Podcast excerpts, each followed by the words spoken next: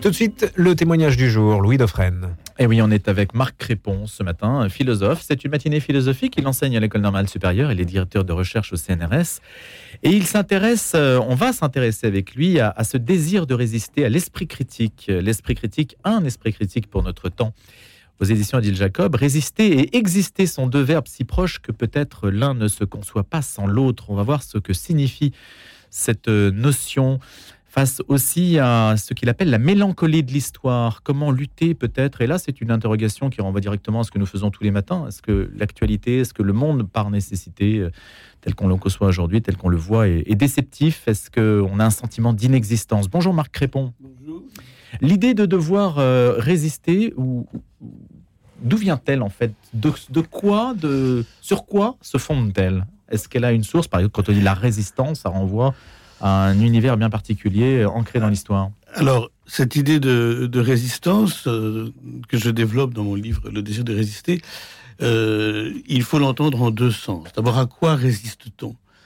Et je trouve que la première chose à laquelle nous devons résister ces temps-ci, c'est à ce que vous venez de rappeler, c'est-à-dire la mélancolie de l'histoire.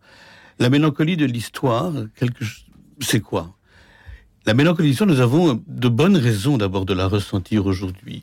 Euh, lorsque nous voyons euh, euh, les réchauffements climatiques, les guerres qui se multiplient, j'ai écrit ce livre, la guerre en Ukraine n'était pas encore là, elle est maintenant là, elle a fait réapparaître à l'est de l'Europe la guerre et, la menace d'une guerre nucléaire partout dans le monde.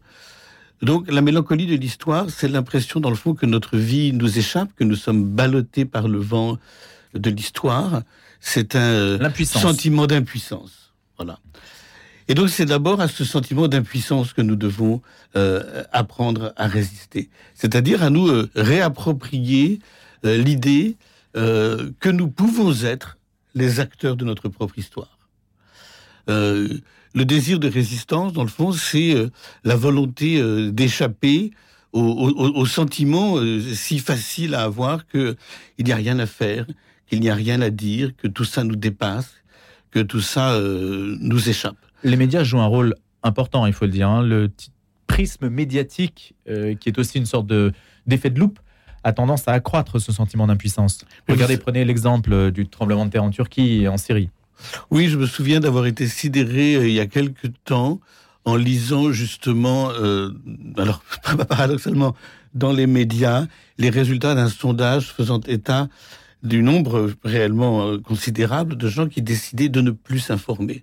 C'est-à-dire d'échapper à l'actualité, d'échapper dans le fond à ce flot d'actualité qui nous envahit tous les matins et tous les soirs et qui nous apporte quand même pour l'essentiel des nouvelles euh, catastrophiques et nous donne l'impression que, que le monde va mal, que la planète va mal, que la société va mal, euh, que la jeunesse fout le camp.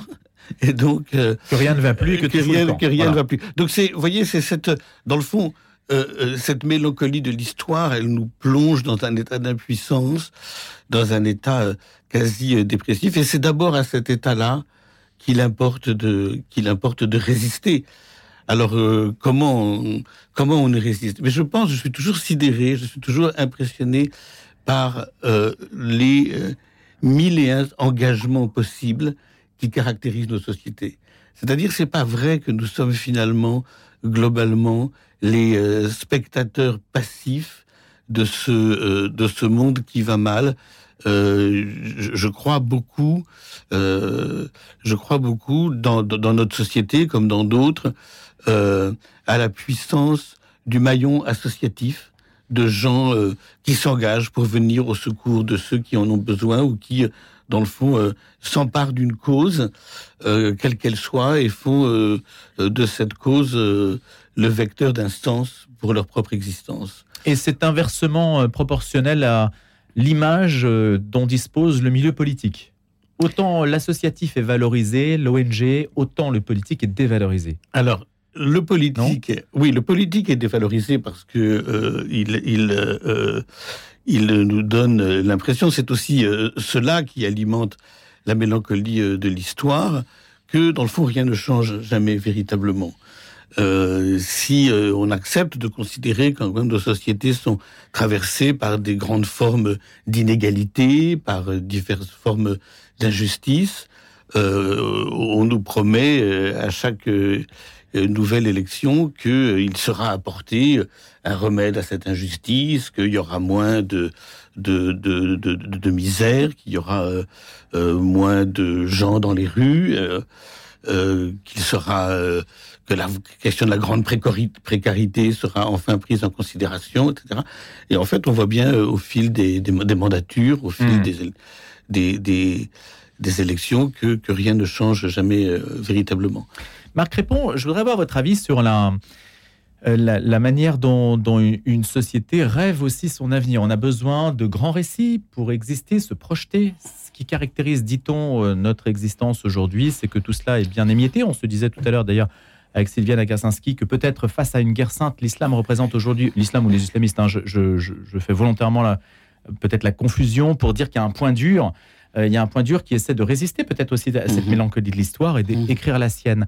Est-ce que le propre de l'Occident ou de philosophes, n'est-ce pas d'avoir euh, cherché à courir après des utopies? Je prends l'exemple de l'égalité. L'égalité impossible, comme elle est impossible, elle ne peut engendrer que déception et mélancolie. Or, on continue de poursuivre cette lutte pour l'égalité, voyez, dans le discours. Alors, alors, je vous remercie d'introduire dans notre discussion la notion d'utopie qui est effectivement capitale et qui peut donner lieu à beaucoup de contresens. D'abord, l'utopie a été fortement euh, discréditée pour des raisons qu'on peut comprendre. C'est que euh, l'utopie réalisée, l'utopie réalisée, cela a souvent donné euh, lieu au pire, c'est-à-dire à des régimes d'oppression euh, considérables. Donc on est, on se méfie de euh, cette utopie, de cette utopie-là. Si, si, si on pense, ce que je ne crois pas d'ailleurs, que la révolution bolchevique et ensuite le régime communiste qui s'est installé en URSS et dans beaucoup d'autres pays dans le monde, dans le fond, répondait à une utopie était la réalisation d'une utopie, il est vrai que cette réalisation de l'utopie s'est d'abord accompagnée et identifiée à des formes de terreur. Mais pourtant, pourtant, nous avons besoin de la notion d'utopie. Parce que qu'est-ce qu'elle nous dit, l'utopie? L'utopie, d'abord, elle réintroduit en politique l'imaginaire. Et l'imaginaire, c'est très important, parce que l'imaginaire, c'est une façon euh, de résister à la mélancolie de l'histoire. C'est une façon de se dire que non, il n'est pas vrai que l'État tel qu'il fonctionne, répond à tous les besoins de la société, qu'il ne peut pas y répondre mieux qu'il y répond. Donc euh, l'utopie nous fait penser, nous fait mesurer l'écart entre les besoins d'une société, qui sont effectivement des besoins de justice, d'égalité, d'épanouissement, de réalisation de soi, et euh, la réponse institutionnelle étatique à ces besoins. Donc cet espace-là, cet hmm. écart-là, c'est la place de l'imaginaire. Et peut-être que nous avons besoin de donner droit à cet imaginaire en politique, quel que soit le, régime. Et peut-être que euh, dans les démocraties, on devrait accorder encore plus de place à cette utopie, parce que les démocraties, euh, euh, précisément, permettent l'expression de l'écart entre les besoins de la société hmm. et les réponses de l'État. Dans un régime totalitaire, dans un régime totalitaire, il part du principe justement que la réponse que donne l'État est maximale, intégrale et optimale. C'est pas ça en démocratie. Est-ce que vous souscrivez, Marc Répond, à la thèse de d'Olivier Roy sur l'aplatissement du monde, où en fait aujourd'hui il n'y a plus tellement de grandes idées qui transcendent, chacun gère en quelque sorte une rente et entre en conflit avec d'autres rentes mémorielles ou imaginaires? Est-ce qu'aujourd'hui, notre société, il n'y a pas que ça dans ce que dit Olivier Roy, mais il y a cette idée d'aplatissement général Non, je ne suis pas tout à fait euh, d'accord avec cette euh, idée d'un aplatissement euh, général. D'abord, je trouve que l'idée même d'aplatissement général, vous savez, elle me fait penser, dans le fond, à ce que Nietzsche dénonçait, qui était le nivellement. Voilà.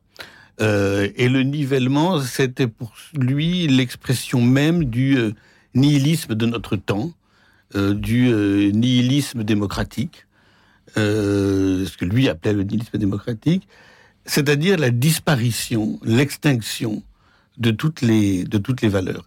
moi, je ne pense pas du tout que nous vivions dans un temps comme ça, parce que je suis au contraire euh, frappé, peut-être parce que mon métier d'enseignant me met en permanence en contact avec la génération des gens qui ont entre 20 et 30 ans.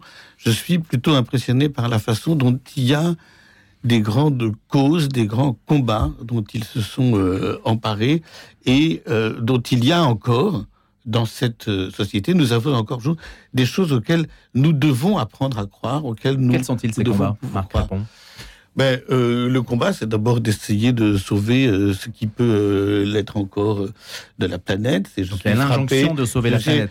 C'est l'injonction environnementale. C'est dans le fond. c'est une religion civile.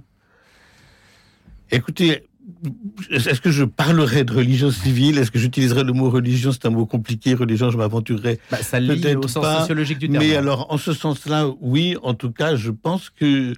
Euh, alors, je mets le mot religion entre mmh. guillemets, quand même, que je réserverai pour autre chose. Mais euh, en tout cas, oui, je pense que pour toute une génération, c'est en train de devenir, en tout cas, euh, sinon une, une, une religion, le, un vecteur de croyance, c'est-à-dire le, c'est-à-dire que oui, ce à quoi il croit, c'est qu'il vaut encore la peine de se mobiliser pour euh, sauver la peine. Mais je pense aussi à deux autres causes, évidemment, qui sont pour moi très, très importantes. Euh, la question euh, centrale pour cette génération-là des discriminations de genre, de l'égalité, de l'égalité des, des sexes. Euh, avec euh, son son euh, son versant de lutte contre les violences sexuelles et sexistes, qui fait évidemment partie de ce combat-là et de cette lutte-là.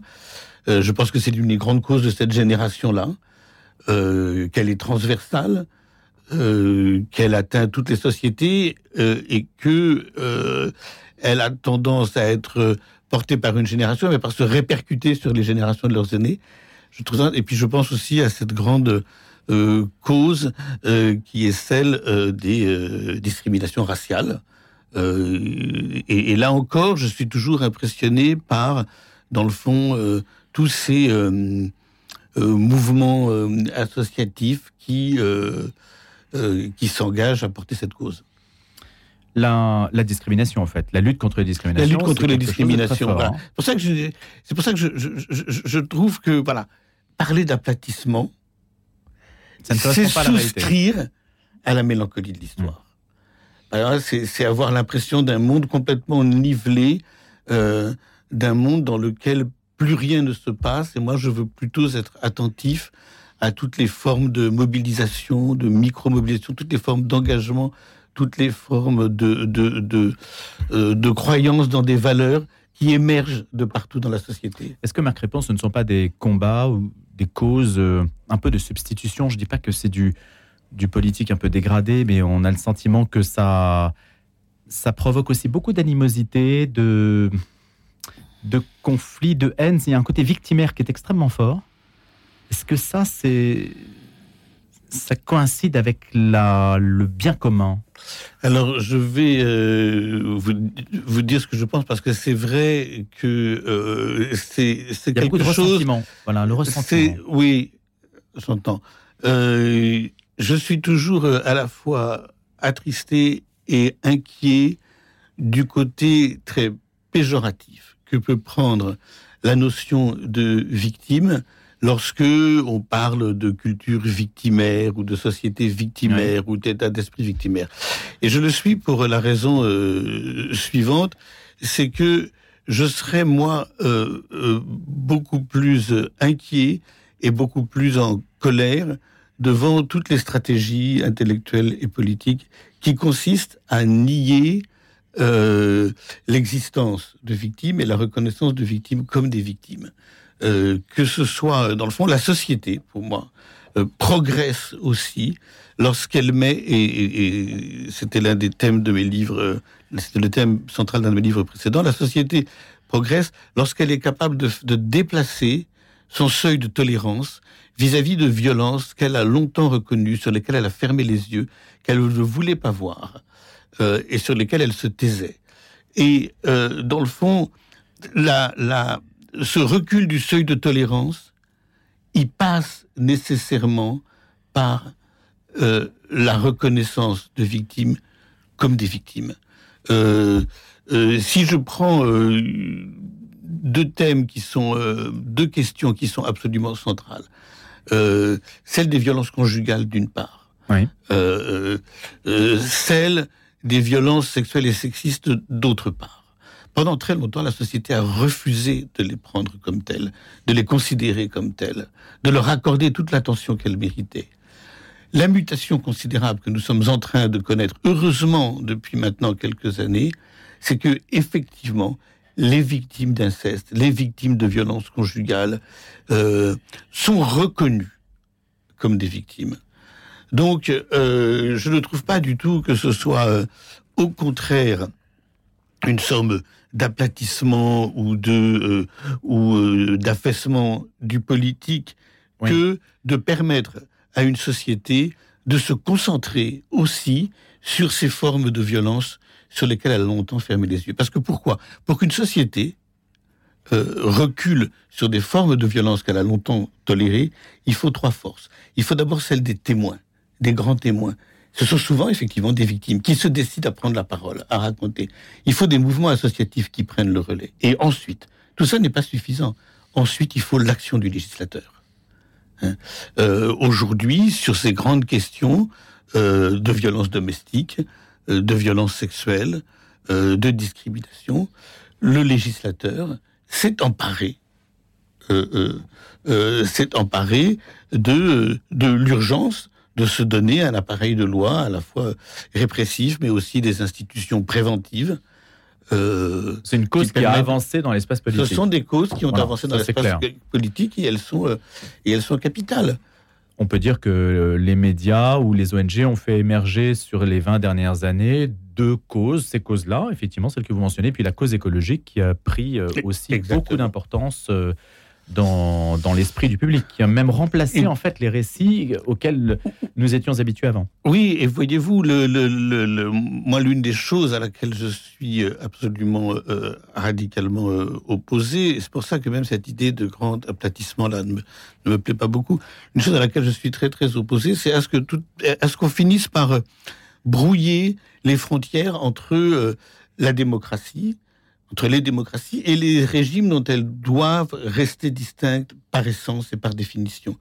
Eh bien, l'un des grands critères, voilà, euh, des démocraties, c'est que grâce aux médias, parce qu'évidemment le relais puissance, le relais de ces voix singulières, le relais de ces mouvements associatifs, c'est aussi les médias.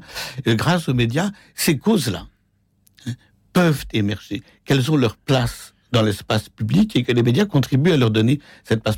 Dans des régimes non démocratiques, c'est beaucoup plus compliqué, c'est beaucoup plus difficile de faire émerger euh, ces questions-là. Une dernière question, euh, Marc répond.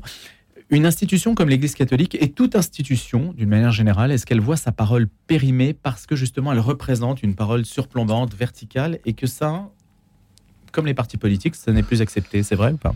Alors, je, je, je, trouve que d'abord, je me sens assez peu qualifié pour parler de l'institution euh, de l'Église, euh, de l'Église catholique. C'est vrai que euh, ce que euh, ce, ce, qui est extraordinairement euh, difficilement acceptable par nos sociétés aujourd'hui, ce sont toutes les formes de verticalité, mais euh, elles doivent être rééquilibrées par des formes d'horizontalité. Donc, je ne sais pas Hmm. Quelle est la place que euh, dans euh, l'Église catholique ou les institutions en général, ou, les institutions, je sais pas la place que dans les institutions on accorde à cette forme d'horizontalité qui est une autre organisation et un autre partage de la parole.